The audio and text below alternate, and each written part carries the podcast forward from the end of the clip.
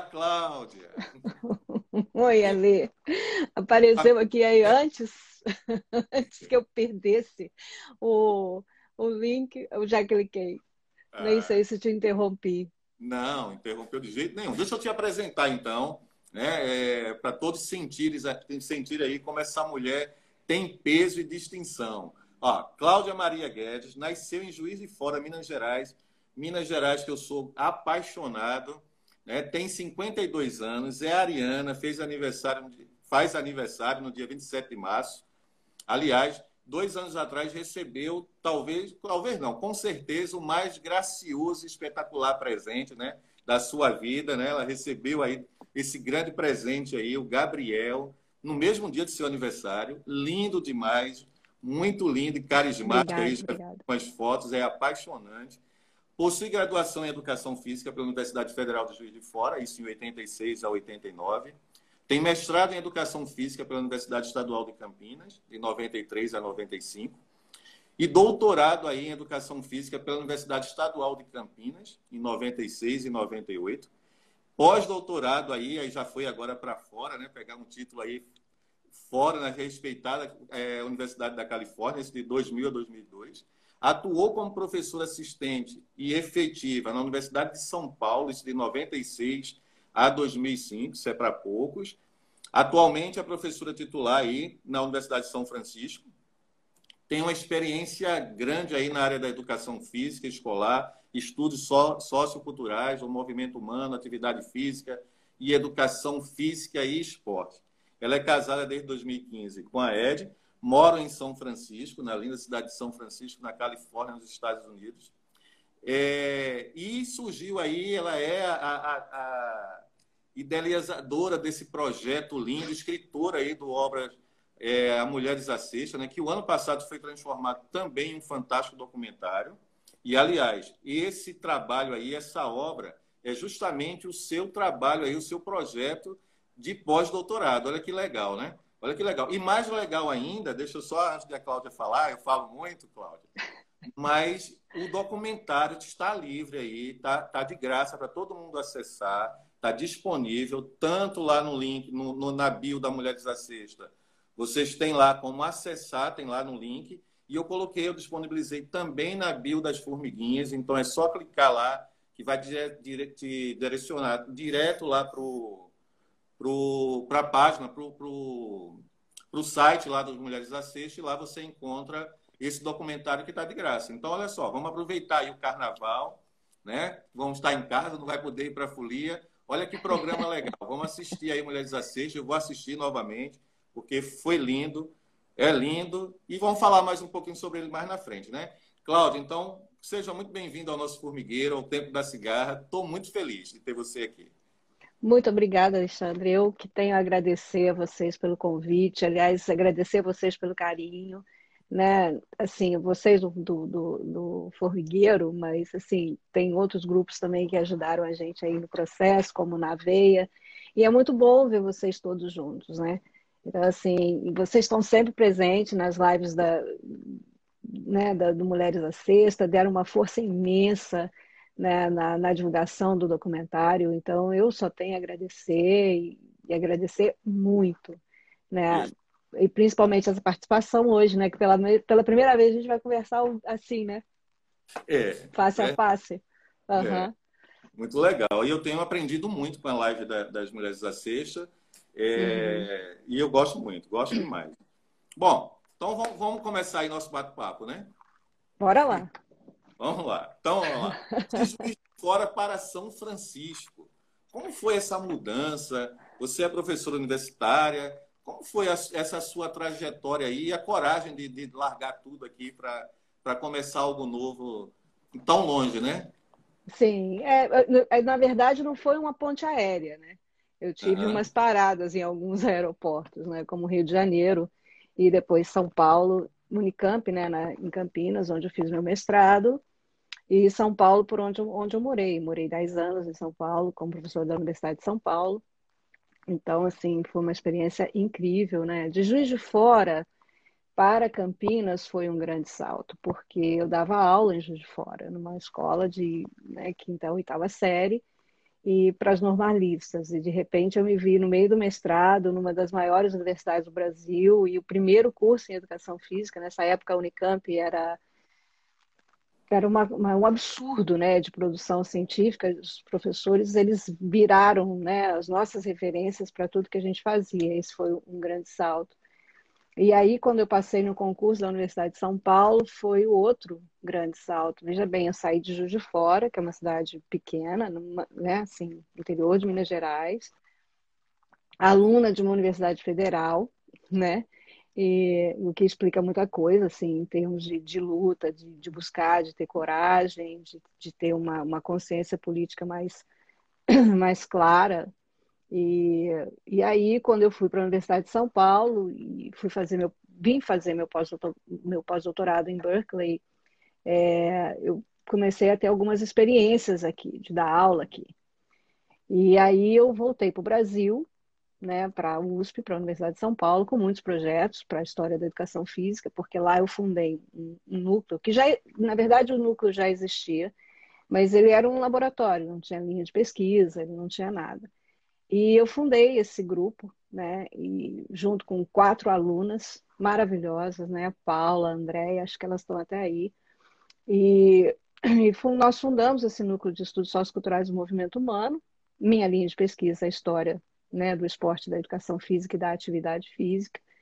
E trabalhei com Kátia Rubio, né, que é uma das, das, dos grandes nomes aí nos estudos olímpicos do Brasil e, e com outros professores, e a gente, e, e assim, o pós-doutorado era para fortalecer esse grupo, né? Então eu fui fazer, fui aprender mais fora de lá e acabei tendo que fazer um, fazendo um outro doutorado, porque para poder é, aprender a fazer essa história na escola americana.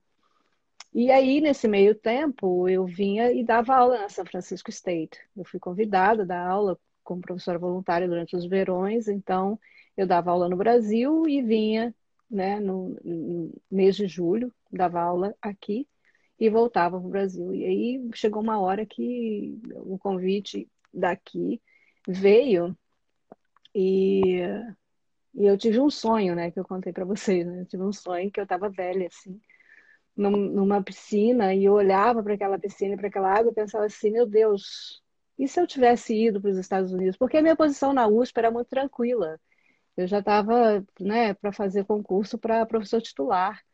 Então, eu estava tranquila, não tinha mais, né, assim, esperar, ficar lá, não tinha, não tinha mais que fazer, é, como que fala? Não tinha mais que fazer é, nada, era só esperar a aposentadoria, assim, né? tinha que produzir essa coisa, que, que a USP é bem exigente com relação a isso.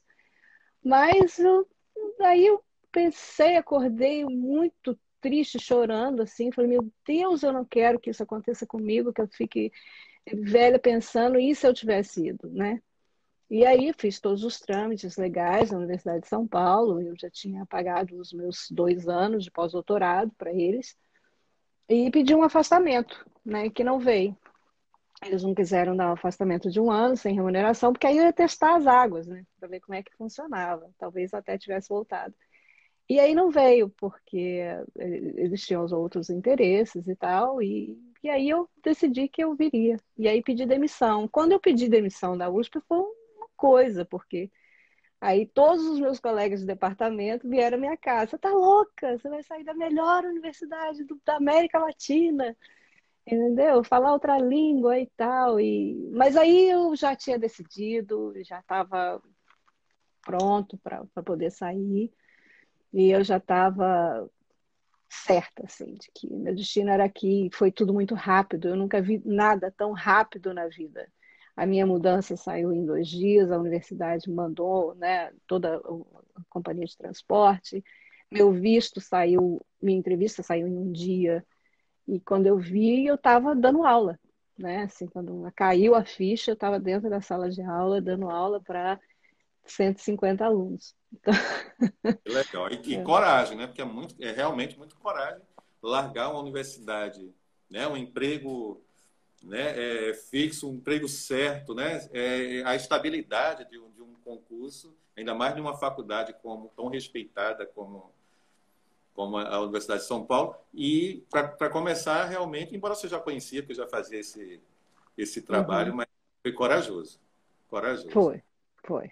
Foi muita coragem. A Kátia mesmo, quando a minha carta chegou, né, assim, a minha carta, que era o meu contrato de assinatura, a gente dividia a sala.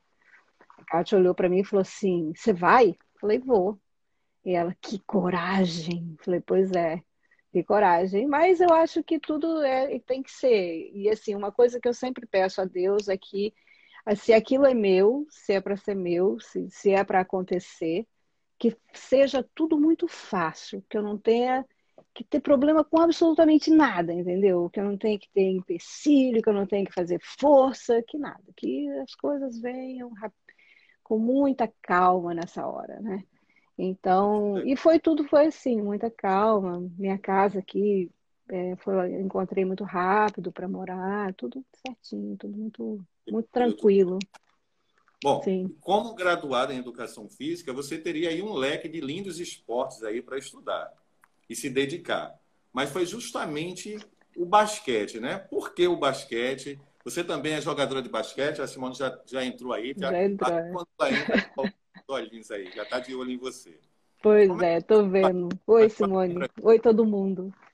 Então, basquete, você sabe que você me fez essa pergunta essa semana que a gente estava conversando, e eu fiquei pensando, você sabe que eu acho que, por exemplo, eu sempre fui muito apaixonada com basquete, mas eu acho que foi porque meu professor não me deixou jogar, sabia?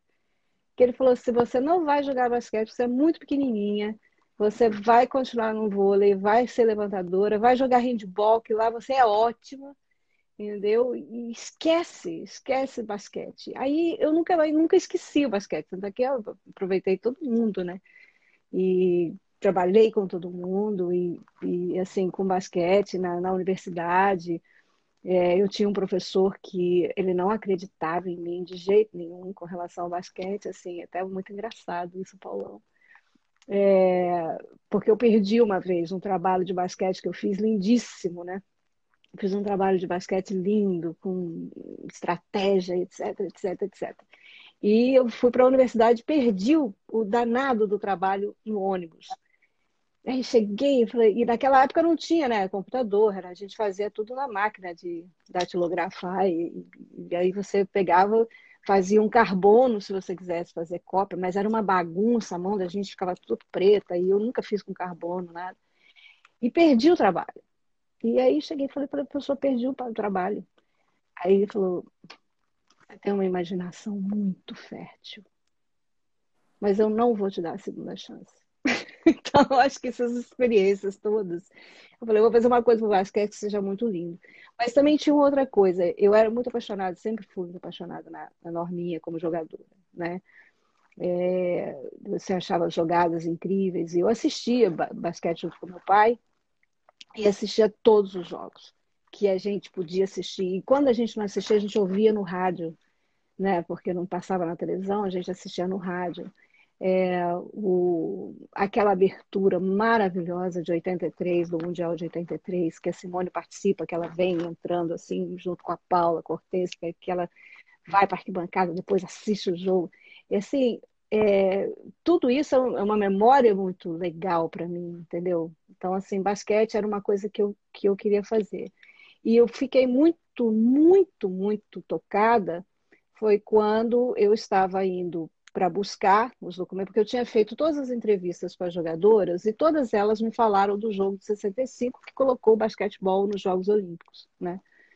Então, eu estava com a minha orientadora, a gente tinha ido buscar os documentos nesses, nesses arquivos, porque aqui quando as pessoas, né, essas celebridades aí, presidentes, as coisas morrem, a família faz uma caixa, né, que chama Papers of, né, então eram Papers of Avery Brandage, que era o presidente do Comitê Olímpico Internacional quando o basquete se tornou um, um esporte olímpico.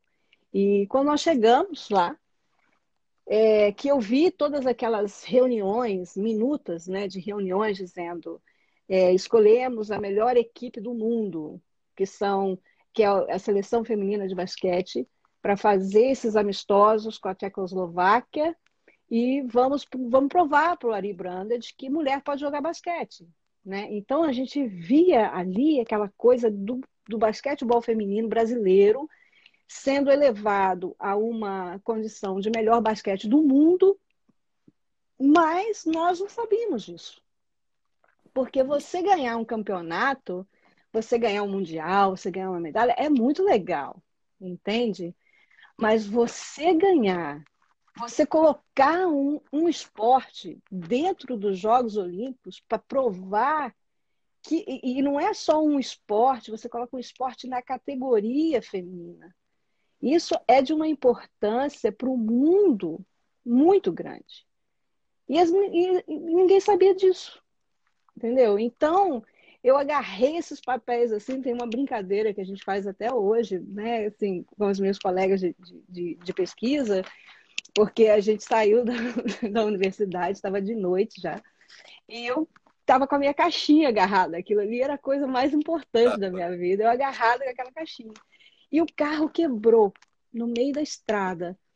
E estava escuro, é de estrada de Springfield, de, de Illinois, para Springfield, não tem nada, nada. E isso era em 2000, 2000, não, isso era antes, era 2001, imagina, 2001. A gente não tinha celular, não, não dava para, sabe, você ligar o celular para alguém te buscar lá. E eu agarrada na minha caixinha, a única coisa que eu queria. Aí a minha orientadora olhou para mim e falou assim: Olha, eu abraço a sua caixinha, mas você, por favor, vai ajudar a NET a achar uma ajuda, alguém para a gente tirar a gente dessa estrada. Né? E ela ficou lá agarradinha com a caixinha, ela já estava é, é, cansada, coitada, e, e, mas ficou lá agarrada com a caixinha. E aí apareceu um cara tal, e uma, uma esposa dentro do carro, ou a mãe dele dentro do carro, e, e ofereceu nos levar para o hotel. E aí eu fui para Roberta, sim, ela falou assim: a caixinha eu levo, eu sou mais velha, ele não vai fazer nada comigo. então, até hoje, assim, Cláudia protege a sua caixinha. Mas é muito valioso, entende? Você, você vê em documentos oficiais que o seu país as representantes do basquete que você, do, do esporte que você gosta, foi lá, brigou em três jogos e colocou o basquete nos Jogos Olímpicos. Isso não, não tem preço, entende? É, aí, aí eu falei, não, aí tem que ter um livro, a gente tem que fazer um filme sobre isso, entende? E foi assim que, que esse projeto Mulheres à Sexta surgiu. É. Então foi justamente quando, quando a ideia do projeto surge, né? Você então já, já estava nos Estados Unidos. E aí, como é que você juntou essa equipe? Né? Fala um pouco da, do Toda. pessoal que. Então, que aí. Tá, então vamos lá. Tem a equipe, tem uma equipe toda por trás de tudo isso, eu não fiz nada sozinha, né? É. O livro foi muito legal. O livro foi. É... Começou com a Flávia Guiroto, minha amiga, e a Flávia trabalhava na FMU, e aí a Flávia me apresentou a Norminha, Norminha e Nilza se desdobraram para encontrar todos os, os, todos os contatos para fazer as entrevistas. Aí tem todas as 14 que participaram das entrevistas com muita boa vontade, com muito carinho, me receberam muito bem nas suas casas, né? telefonaram para minha casa, entendeu? Então, as pessoas acreditaram no livro, né? E aí, quando o livro ficou pronto, aí tem Sônia Melantônio, minha amiga, e Thaís Saraiva, que se uniram, né? E a Thaís, na época, já, tinha a Miss Lily, junto com a Cláudia Liz, e elas fizeram todo o design do, do livro físico, que acho que você já está recebendo o seu, Norminha já te mandou, né? E esse livro físico, que ele teve um problema de, de, edição, não foi vendido, né? Assim, ele não foi um livro vendido para as pessoas, porque ele teve um problema de, de edição. A pessoa que editou o livro, que revisou o livro, mandou o arquivo errado para a editora. Então ele tem uns erros, né, de digitação, uns erros ali, por isso que ele também não foi assim vendido, né, nessa é, comercialmente. E, mas é um livro belíssimo, né? Uma concepção artística belíssima, uma concepção de design muito bonito, muito mesmo. Depois disso, é, quem entra na jogada é, é que teve a distribuição, aí tem outros amigos que entraram na distribuição, jogaram na, na Livraria Cultura, teve a Paula, que fez uma, uma campanha muito grande para o livro e tal. E aí, é, nessa época das entrevistas, também não posso esquecer o Chico Ribeiro, que foi um cara que me ajudou muito a entrar em contato com a Simone, para a gente ter a entrevista dela. E aí, quando foi 2015, a Silvia Espolidoro esteve aqui, nos Estados Unidos, fazendo curso de roteiro em Los Angeles. E ela e a Silvia, é, a gente conversou, eu falei para ela, eu tenho um sonho de fazer esse livro virar um filme, um documentário, porque o livro ele fica na estante, né? E assim, a gente lê, mas assim, a moçada, quem eu quero atingir, quem eu quero que esteja lá, quem eu quero que veja essa história, são os adolescentes, são as, as pessoas que também não leem, mas as pessoas que veem, possam reconhecer essas jogadoras, né? E, e, e, possam ver também que Simone jogou basquete. Ela jogou sim. Me falaram que ela não tinha jogado, mas eu fui lá na CBB e vi a súmula lá com o nome dela. Eu vi as duas convocações, a de Guayaquil e a de 71, entendeu? Então, é, sabe, as pessoas precisam saber disso, né? E aí a Silva falou: não, vamos fazer, vamos fazer um filme, vamos fazer. E fizemos um projeto e aí eu entrei com a Ahá, essa aí, revista Placar, famosíssima essa foto, ela sentadinha aí. E, menina, tem cada uma foto dela que você precisa ver. Olá, manda é, aí mas, É. Se ela autorizar, sair na nova versão do Mulheres Assistem. Tô brincando, Olá, tô brincando. Mas você. é, então, e aí a Silvia é, colocou a equipe dela, né? Colocou as pessoas que trabalhavam com ela e a gente fez o filme. Mas assim, eu batalhei muito dinheiro para isso. Antes de, de fazer, eu fiz, escrevi muito edital aqui nos Estados Unidos. E, era, a gente vê.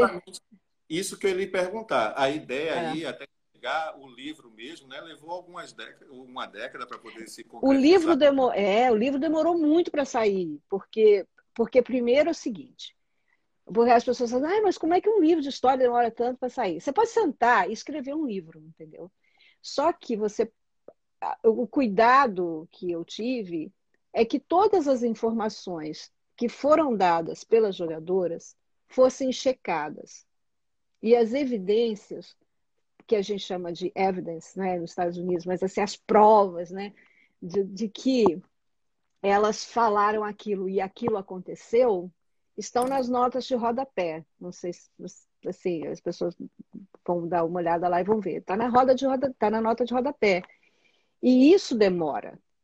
Então elas falam, ah, nós jogamos 65 o jogo, colocaram o jogo da Tchecoslováquia. Aí eu tenho que, que ver, existiu mesmo, tanto é que eu fui buscar os papéis lá do, do rapaz.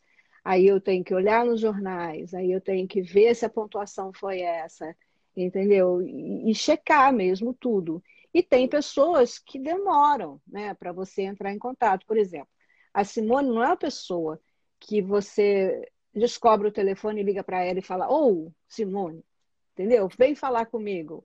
Ela tem show, ela tem compromissos, tem que fazer todo um meio de campo, né? Tem que o Jackson, por exemplo, que está aí, ele sabe da história, né? A gente, eu conversei com ele depois em Campinas, né? Quando eu dei os livros para ele, tá? E falei para você também. Então demora, essas coisas demoram, mas são coisas que você tem que fazer com cuidado, entendeu? Eu não podia soltar um livro de uma equipe de, de, de, 12, uma de 14 jogadores com 12 jogadores, entendeu? Quando eu terminei as 12, por exemplo, que apareciam nos jornais e que o Valdir Pagão é, falou, eu estava indo para casa, feliz da vida, mas eu sabia lá no fundo que Simone estava lá, que Cleonice estava lá. Mas eu não sabia se elas tinham sido convocadas oficialmente ou não. E aí eu falei, ai, não, vai dar muito trabalho. Simone é muito famosa, não vai querer dar entrevista, aí depois vai ser difícil. Vou ficar nas 12. E fui para casa. E no que eu estava no metrô, na Vila Madalena, entrou um cara, morador de rua. Ele entrou, olhou para minha cara, muito sério, falou para mim assim: não são 12, são 14. E eu estremeci. O Cartoso dele ficou comigo. Eu fui para casa. 14, 14, meu Deus, 14. Não posso fazer esse livro sem essas duas pessoas. Então, sabe? E aí você tem que, que fazer as coisas direito. Não pode fazer. E aí, aí tudo, né?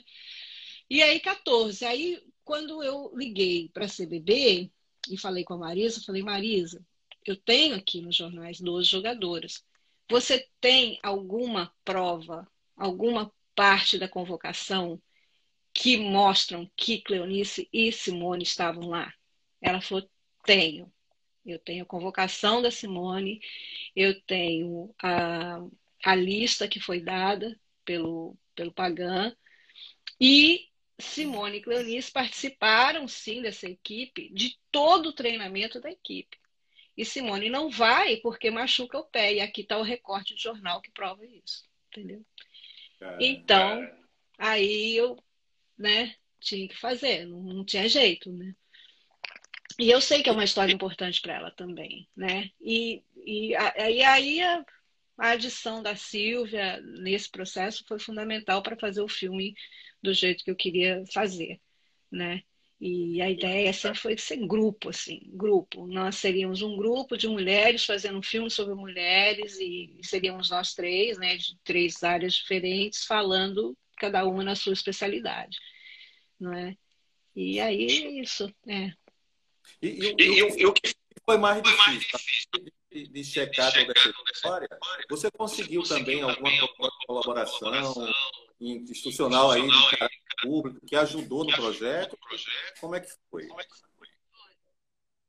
Institucional, sim. A Universidade de São Paulo disponibilizou motorista. É, eu pude dar uma aula por semestre enquanto eu estava fazendo o projeto. Isso foi muito bom. É, eu tive o apoio total da FAPESP. Eu ganhei uma, uma, uma como é que fala, uma bolsa da FAPESP para poder fazer todas essas viagens que eu fiz para recolher todo esse material. Então, é, eu tive esse, essa ajuda. Para o filme, não. Para o filme, eu tive um presente, porque assim, eu, eu batalhei tanto, fazendo tanto edital, e a Roberta olhava para mim e ficava olhando, né? Falei, ah, eu vou fazer mais esse edital. Ela falou, Cláudia, documentário, mulher, você não vai conseguir, mas tudo bem, vai batalhar, porque eu sei que você essas coisas que você trabalha. E aí eu fui trabalhar então. Aí, aí a Roberta ia me dar de presente de, de Natal, em 2018, o dinheiro para fazer o filme. Mas isso eu só fiquei sabendo agora, tá? E aí eu pedi, a Roberta é, falou, vou te dar esse dinheiro, mas era Natal e tal, não queria, né? coisa e tal. E aí, quando ela morreu, ela faleceu no dia 5 de dezembro, o que foi muito triste para mim, assim, né? Eu perdi a minha melhor amiga, minha, minha mãe, assim, né? Uma pessoa que cuidou muito de mim e tal. E o advogado me liga e, e, e fala que esse dinheiro está à disposição se eu quisesse fazer o filme. Entendeu? Então, é, foi ela me deu, ela ia me dar de presente e me deu o presente, né? Então eu, eu fiquei bem bem emocionada, assim. Por isso que o filme é dedicado a ela e é dedicado a Nilza, que também já faleceu. Né? E muito merecido. E muito merecido. Bom, e aí, Bom, e aí relação, relação círculo efetivo, para que, que esse sonho se tornasse, se tornasse e que, e que, linda, que linda história, história do que você contou, que você agora. Contou agora. O agora está, agora está ainda não assistiu, como eu falei aí no começo. Como vocês, como vocês para aproveitar a divulgação, a divulgação para mais, mais pessoas a um material, a um material tão rico desse Mulheres à Sexta? Olha, tem, vai acontecer uma campanha muito legal começa agora em março, né? Começa, quer dizer, começa agora em março, sim, março, abril, maio, maio é, comemora-se 50 anos dessa, desse, dessa primeira medalha mundial. E é uma medalha belíssima, né? A Simone mostrou na, nas lives dela. E, é, tá falhando a minha, o meu som ou só o do Alê? É, é, o seu tá bom. O seu tá bom. O meu tá aí, né? parece. Tá aí, parece. Parece que o som tá, du duplicado. Tá duplicado. Você está dando eco? está dando eco? O meu não está dando eco, não. O meu, o meu tá legal. Tá ligado, tá ligado. Bom, bom. bom então aqui tá, aqui tá legal. Só o seu que tá falhando. Aí talvez se você falar mais devagarzinho. Certo. certo. Né? Me tá. fale. Me fale. Eu, eu vou falar. Eu vou falar de. o que é que você, que você agora, com esse projeto, com esse projeto aberto. O que é que vem, que é que vem depois? depois? Alguma coisa, coisa aí que vocês tá para poder melhorar esse engajamento, além do, além do, do, do documentário que está ali para todo mundo, o que é que vem aí depois disso?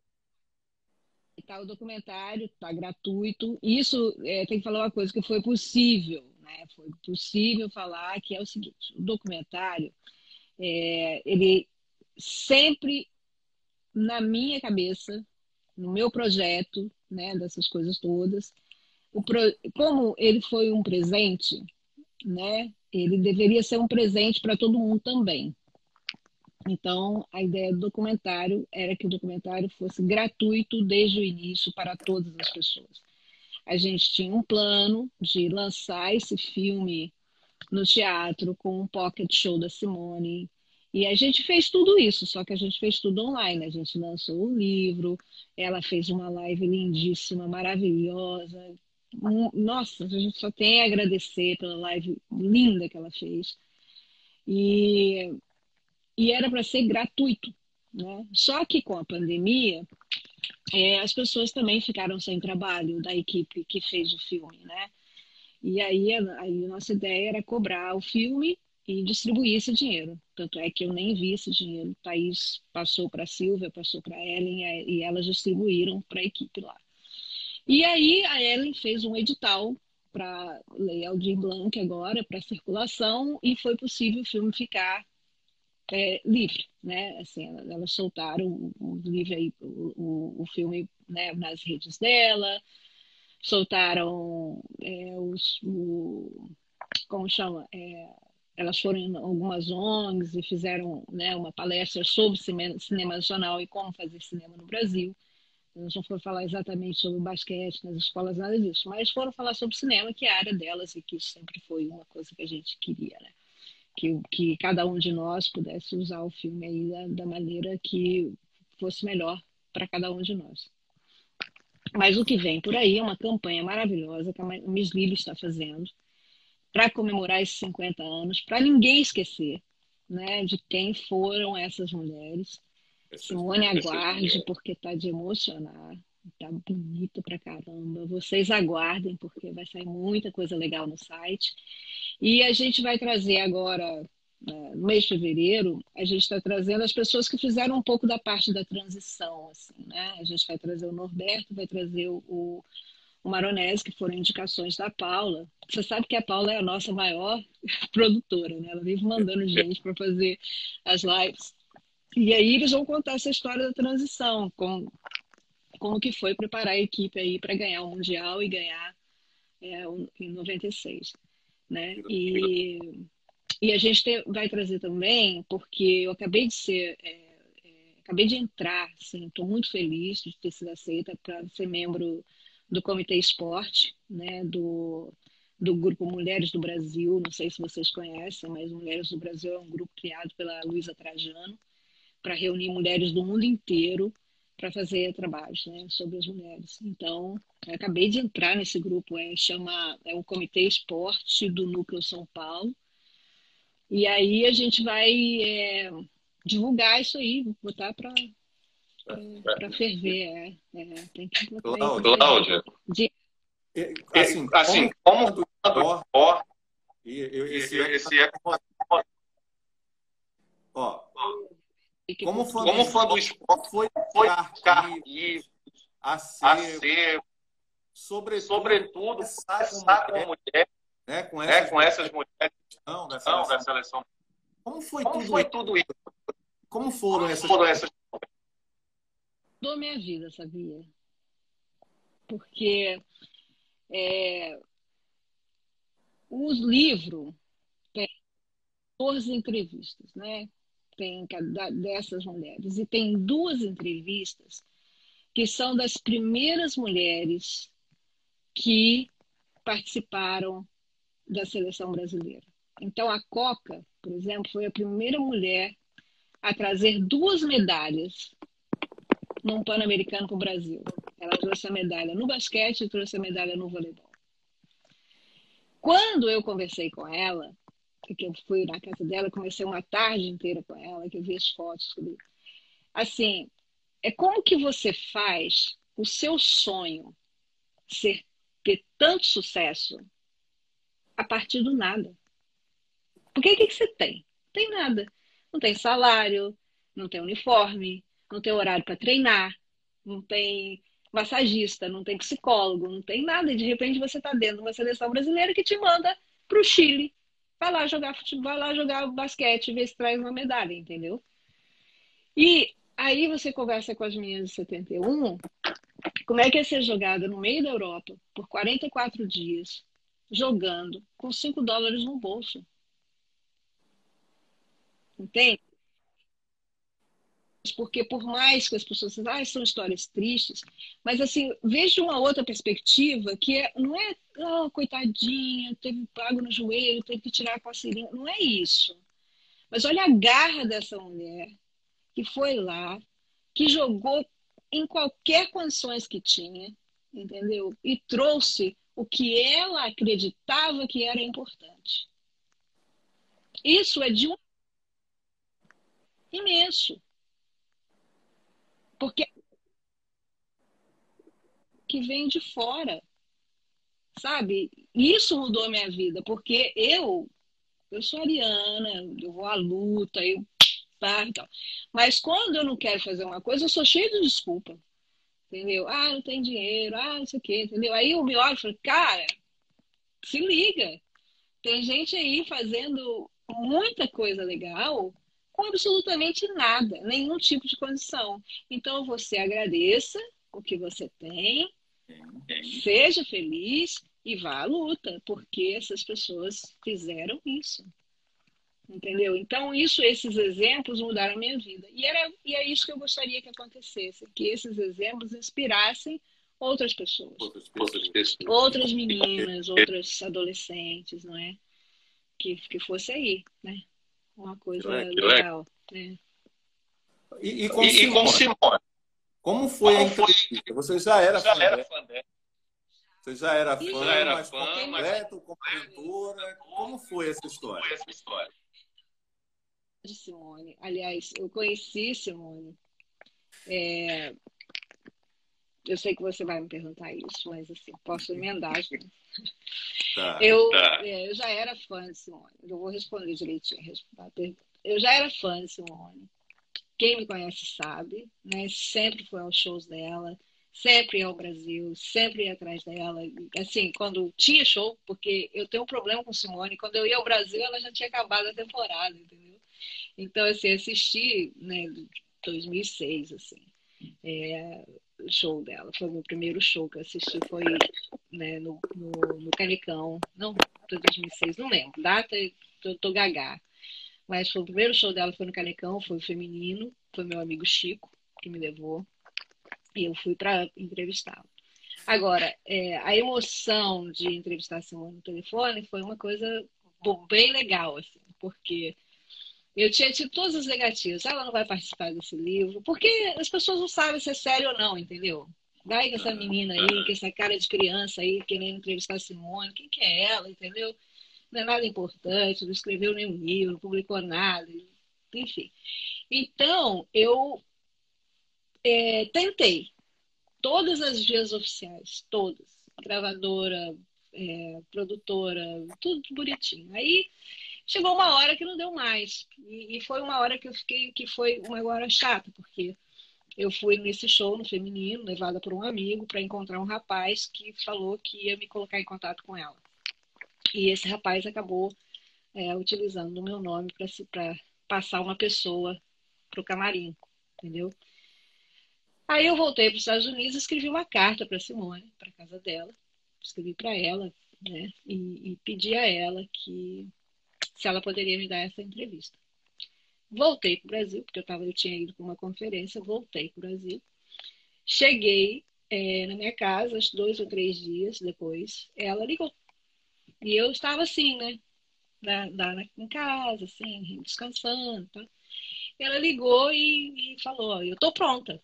Aí eu falei, mas eu não estou pronta, porque eu, primeiro que assim, tinha que fazer todo um, um, um aparato tecnológico, né? Assim, não, não tinha computador, falei, pum, grava.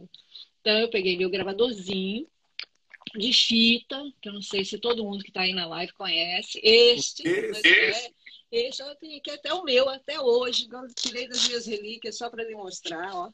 Esse aqui, é, de fitinha a extensão do telefone da minha casa e coloquei a extensão, né, perto do gravador e, e, ela ligou de novo e ali eu fiz a entrevista com ela e ela graciosamente me deu quase uma hora de entrevista, que é o que está no livro, né? Então assim, é e assim, claro, eu fiquei nervosa, né? Eu tinha, era fã dela e, e muito jovem e o medo de fazer as perguntas erradas, entendeu? A voz ficou difícil, né? Se você ouvir, você pensa que não sou eu. Mas eu fiz a entrevista, foi uma entrevista belíssima e eu fiquei muito emocionada com isso, fiquei muito feliz, muito feliz dela ter feito isso e aí só reforçou tudo que eu pensava dela, né? Uma pessoa generosa, pessoa boa com o tempo, uma pessoa inteligentíssima. Simone é uma mulher inteligentíssima, criativa, assim, tem um ó muito à frente de todos nós, entendeu? Então, foi isso. Essa foi a história da entrevista, assim. Foi... Que legal. Que legal. E, você, você, você contou, contou que seu pai lhe proporcionou, ele a, né? Conta essa história. Você tinha 11 anos. Era criança, muito criança. Eu tinha é, 10 para 11 anos, né? E eu não sei se vocês se lembram, tinha uma novela chamada Memória de Amor, ó, da Rede ó. Globo. Compacto. É, mas não foi esse aí que eu ganhei, não. Não é. Não é. compacto. É, então. Você e... ganhou o EP essa versão é belíssima, né? Estava até colocando para uma amiga minha no dia lá. Ô, Lúcia, eu recebi o seu beijo. Está aqui. Ela está pedindo para você mandar um beijo para mim. Mas tá, recebi. Então, e aí foi o seguinte: eu, é, eu meu pai sempre chegava para jantar em casa. E eu ele chegava do quartel e sentava e, e jantava e tal. E, e tinha. E ele chegava assim, tipo, né? Quando ele vinha do Rio de Janeiro, ele chegava e, e, sentava ali. E ali eu ficava com ele, assistindo o que fosse. Né? E começou a novela, acho que era o primeiro capítulo da novela, não me lembro. E eu comecei a chorar com a música. E ele olhou e falou assim: Nossa, minha filha, né? Você gostou da música? Assim? Eu falei assim: Nossa, gostei. E, e ele falou: Olha, quando a gente se emociona, a gente tem que ter o disco. Né? Comprar o disco, mas aí acho que ele pediu o último o disco da cantora e deram um cigarro para ele. Ah, E, e aí me deu cigarro. Aí eu ouvi o disco e falou, pai, não tem a música da novela, né? Aí ele pegou e falou, então eu vou lá, vou ver se tem o outro. E, e foi lá, entendeu? E, e, e, trouxe o outro, o outro o disco, face a face, e que maravilhoso, é, então. E aí foi assim que eu comecei. Aí eu comecei a colecionar os discos da Simone, os álbuns todos, né? Que a pessoa que entrou na minha casa e, e assaltou a minha casa deve estar muito feliz com todos eles, porque É, isso aí foi uma coisa horrível que aconteceu quando eu vim para os Estados Unidos, entraram na minha casa e levaram absolutamente tudo. Caramba. Caramba. É, Bom, eu tenho, E é verdade, e é verdade que tem uma história que quase trombou com a Simone aí na gravadora, ainda adolescente. É, como foi essa história? Eu é, sempre ficava de olho nas entrevistas da Simone, por quê? Primeiro que as músicas, o que, que, que as músicas traziam para mim? Hoje eu entendo muito bem. Na minha época, naquela época não, assim com tanta clareza. Mas me trazia muita companhia. Eu tinha muita, eu, eu não me sentia sozinha quando eu ouvia os discos da Simone. Porque eu sempre fui uma criança muito sozinha. Eu sou, eu sou a filha mais nova depois da minha irmã do meio, que tem oito anos de diferença. E assim, eu não tinha muito com quem brincar. Eu tinha minhas primas que quando iam para minha casa, então meus, meus colegas da escola, né? E tinha minhas colegas que iam na minha casa e tal. Mas eu não tinha uma irmã da minha idade ou, ou uma pessoa que, né, que conversasse comigo as coisas que eu queria conversar. E eu conversava isso com as músicas da Simone. Assim, né? Então eu tive esse aconchego muito forte. E eu sempre procurava é, as coisas, as reportagens da Simone, porque era como se fosse um, uma guia para mim. Sabe, sabe, aqui nos Estados Unidos tem um termo que a gente chama de role model. Em português, é, sei lá, seria a pessoa que é modelo de vida, a pessoa que você gostaria de ser, não é? A pessoa que, enfim. E, e a Simone era isso para mim. Assim, era uma mulher que eu admirava, que, que admiro até hoje, me admiro muito e sempre foi esse meu role model, sabe? As, as entrevistas que ela dava eram muito importantes. E as, e as coisas que ela falava, eu ia guardando, entendeu? Então eu passei, eu estava no, no, Flamengo com a minha mãe, na Rua do Catete, tem uma banca de jornal lá, não sei se tem ainda, mas tinha uma banca de jornal, que a gente sempre passava ali para pegar o jornal, revista para o meu pai e tal. E aí eu vejo a revista Veja com a Simone na capa. O cara falou: Olha, você sabia que eu descobri que a gravadora dela é aqui na esquina? Aí eu falei: Não, Jair, como assim? Ele falou: é, A gravadora dela é aqui, Claudinha, aqui, ó, na esquina. Você vai lá, deixa a revista lá para ela assinar para você. Quem sabe você encontra com ela lá? Tipo assim, brincadeira, né? Eu me conhecia, vivia ali comprando coisa. E aí fui eu lá no 200, né, na Rua Praia do Flamengo, que a CBS era ali em cima, Simone tinha acabado de ir para a CBS. Cheguei lá e com a revistinha, né, para assinar tal. Aí a recepcionista, muito bonitinha comigo, ela falou assim: Olha, você deve ter encontrado a Simone no elevador, porque ela acabou de sair daqui. E foi assim, entendeu? Aí eu falei, mas posso deixar a revista para você assinar, para ela assinar, entendeu?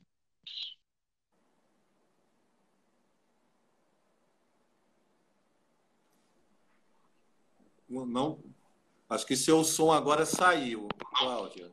Acho que seu som agora saiu. É. é.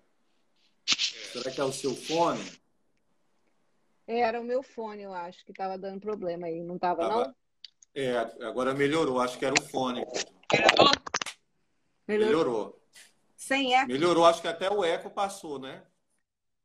Sem eco. Sem tá eco. Bom. bom, e aí você deixou lá para ela assinar e depois pegou? Então, eu deixei lá para assinar. E assinou, né? E essa revista, ela, ela ficou com a minha mãe, assim, porque a minha mãe né, guardou a revista para mim. Mas depois eu consegui outra cópia, enfim. Que legal. E aí eu, eu até coloquei, não, não só sou eu e tantas outras pessoas que têm relíquias. A Cláudia também tem várias, várias relíquias. Também várias... tem.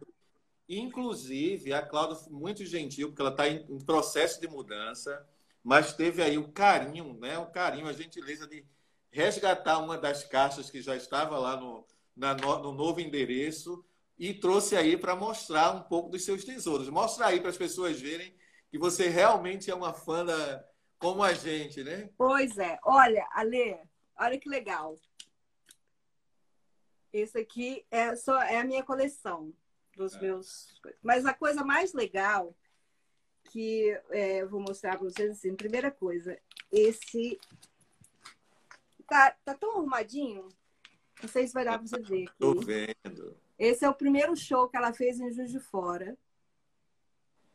Que mas lindo. que eu não pude ir porque eu era muito criança, eles não me deixaram entrar sem um adulto e, e os meus adultos não eram muito de levar em show. Né? E aí uma coisa muito legal que Simone fazia era que eu escrevia para ela, né? E ela me mandava, ela mandava de volta para os seus fãs, não só para mim, mas cartões postais como esse.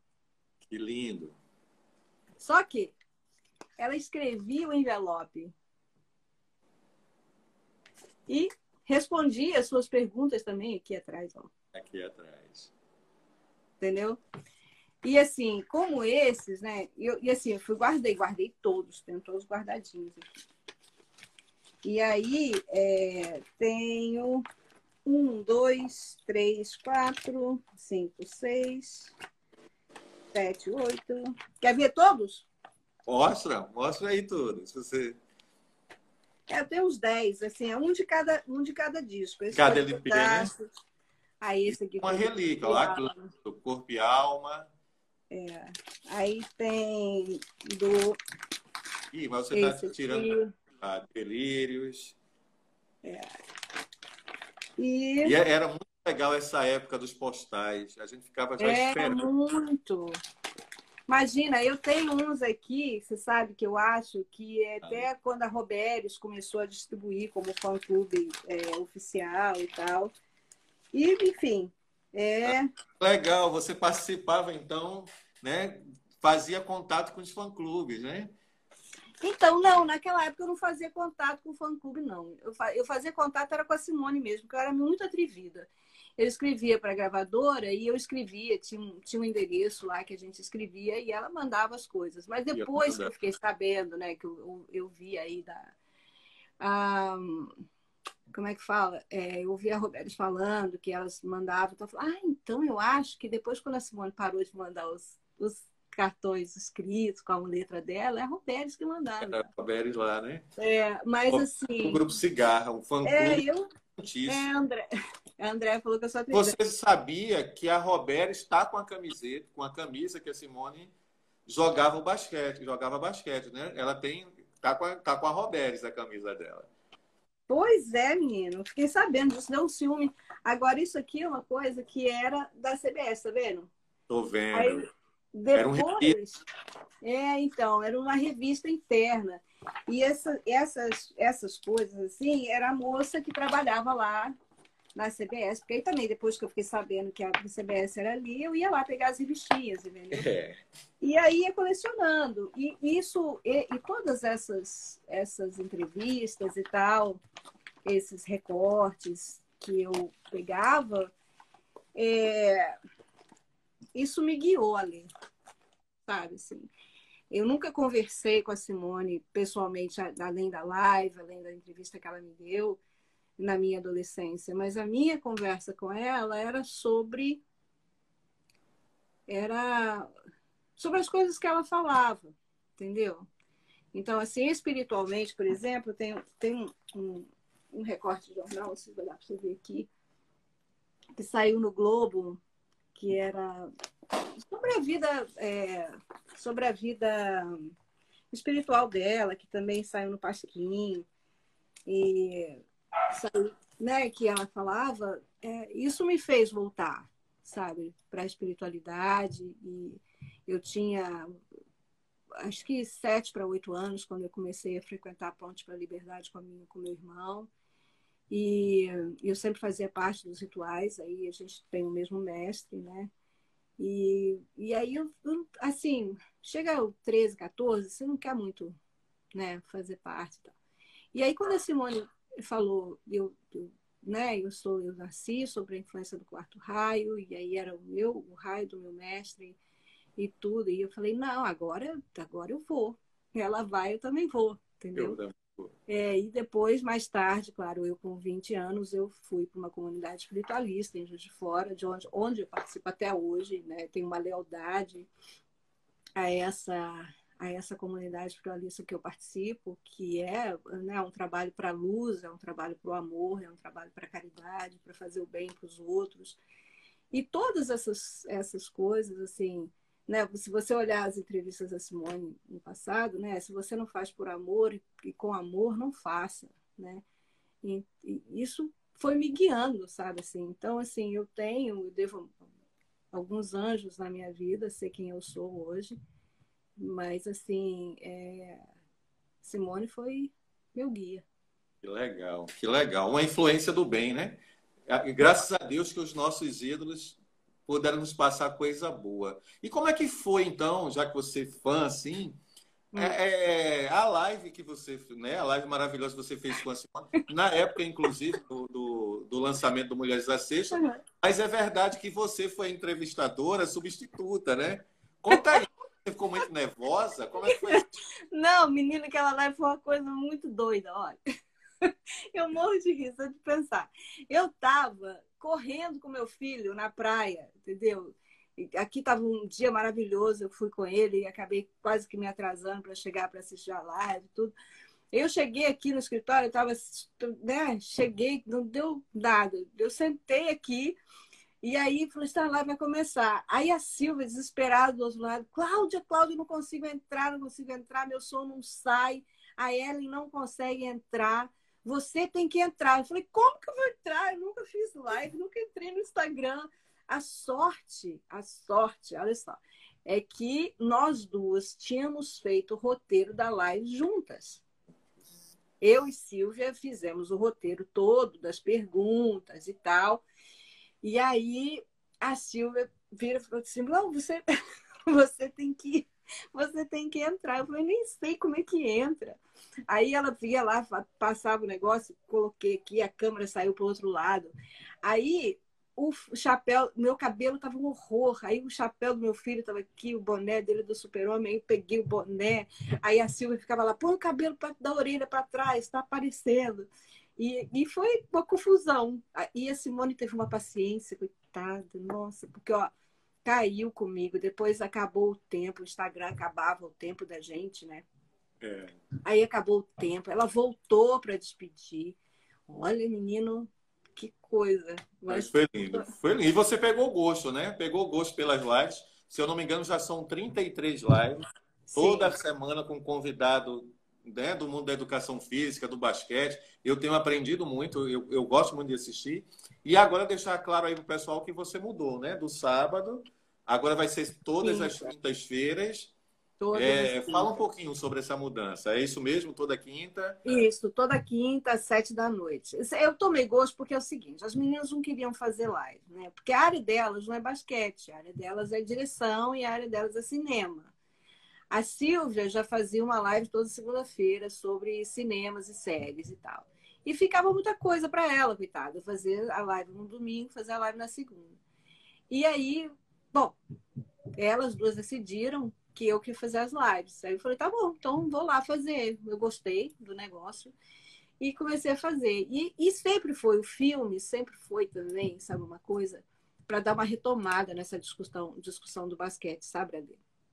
De trazer as pessoas para discutirem o basquete feminino, as mulheres no esporte, as meninas no esporte, a educação no Brasil, etc.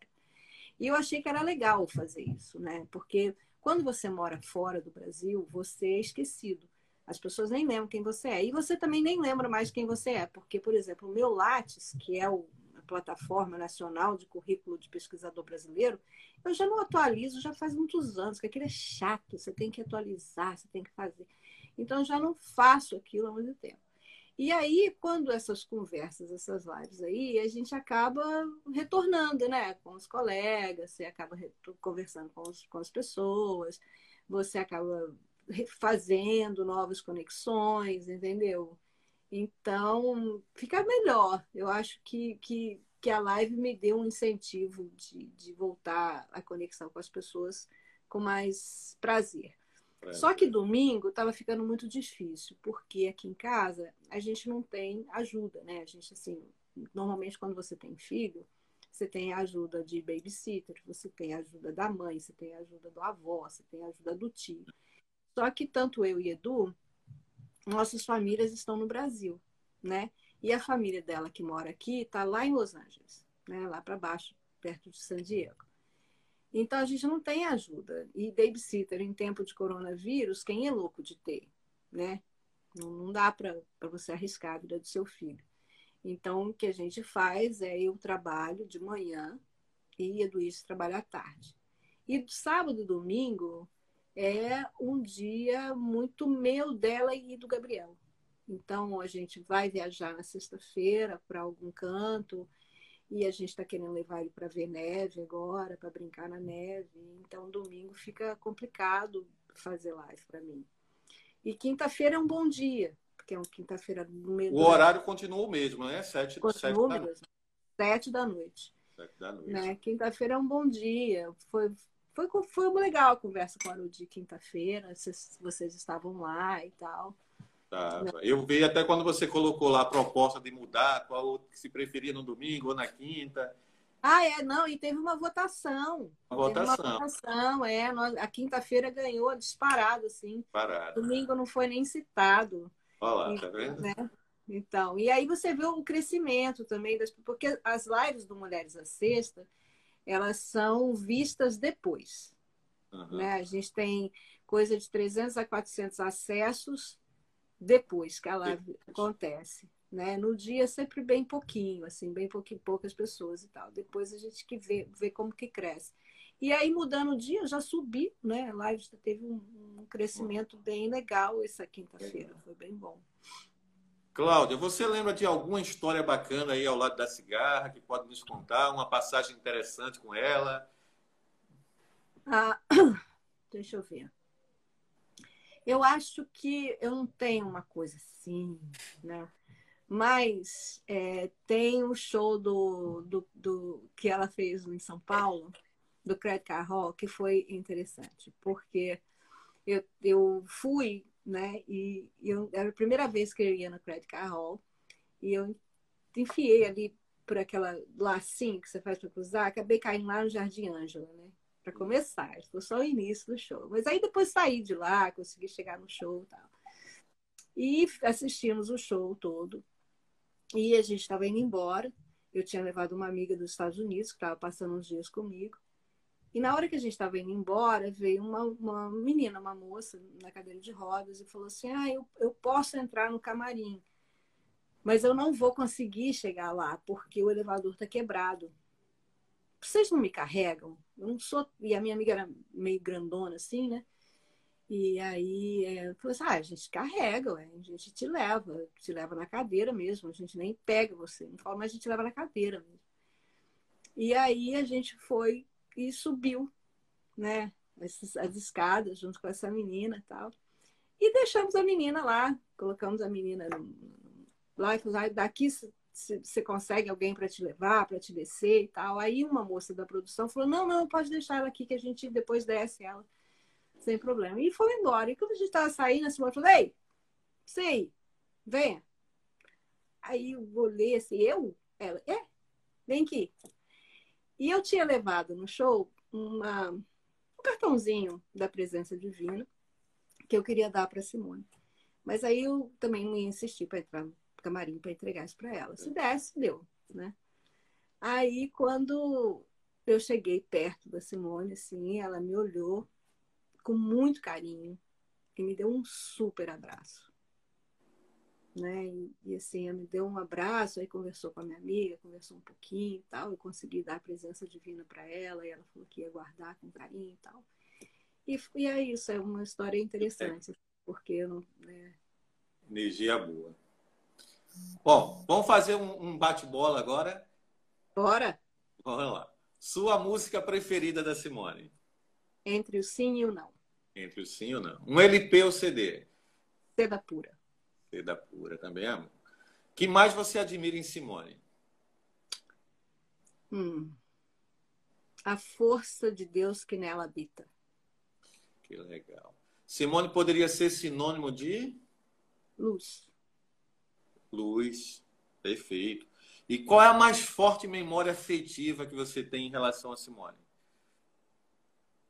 Então, tem essa do abraço. Mas eu acho também assim que afetiva foi quando ela teve o cuidado de preparar uma live inteira para o lançamento do Mulheres à Sexta. Que legal. Entendeu? Aí eu acho que ali eu pensei assim, eu já tive tantos, né? Ela ligou na minha casa, ela me deu esse abraço, né, quando eu a vi. Mas eu acho que ela gosta de mim, sabia? Porque Gosto. ela fez um, uma live muito especial. Linda. E assim, é, eu fiquei pensando durante a semana que essas memórias afetivas aí são muito importantes, né? É, vai ficar aí para sempre, né? Nossa, para sempre. É. E para a gente também, que teve o prazer de assistir vocês duas, né? E foi ah, lindo.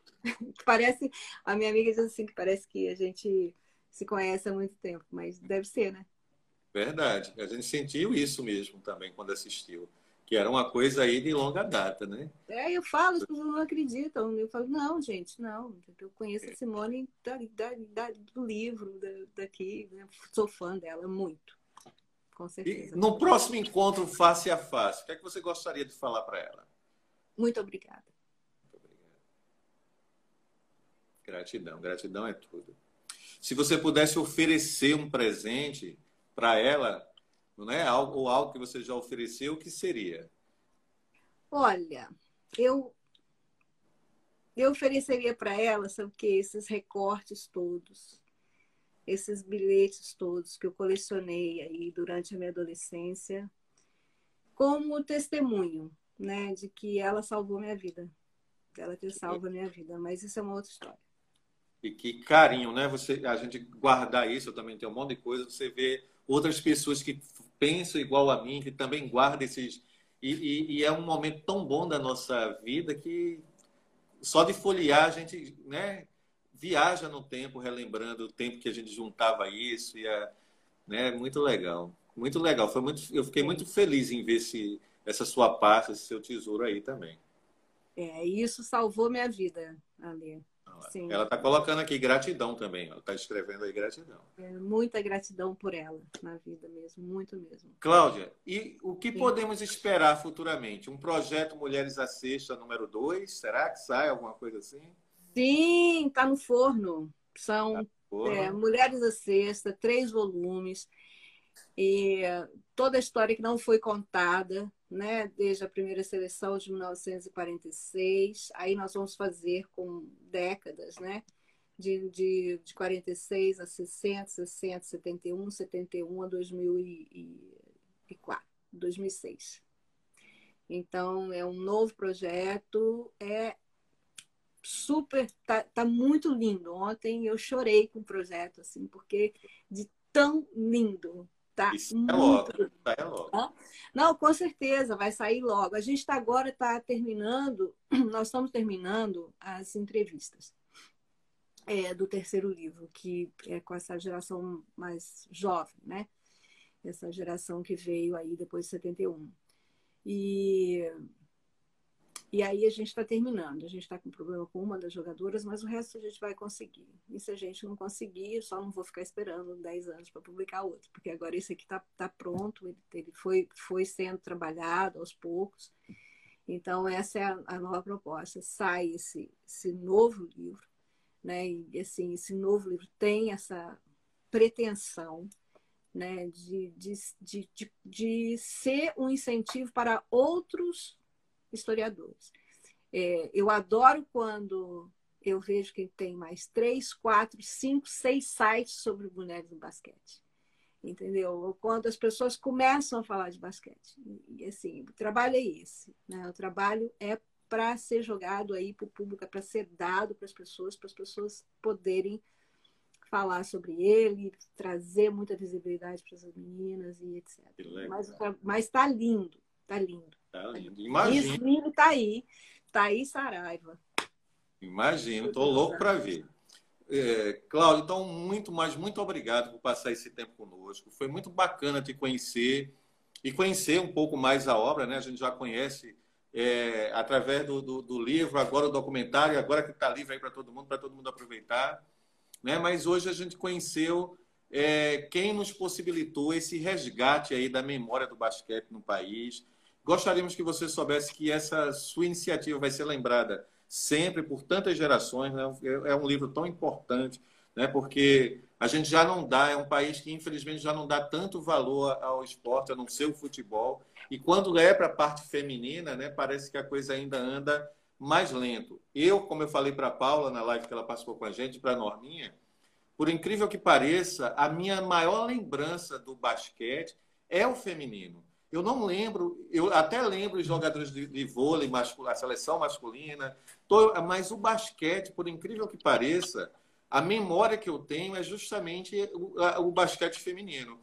E agora você trouxe aí com, com isso e, e com, com, esse projeto, por isso que ele faz questão de divulgar, porque é um projeto lindo e um país que investe, que investe em esporte né? Eu, como educador, como professor, sei a importância, como né, você falou aí, como a Simone te salvou e salvou tantas pessoas como a mim também, e como o esporte salva, né?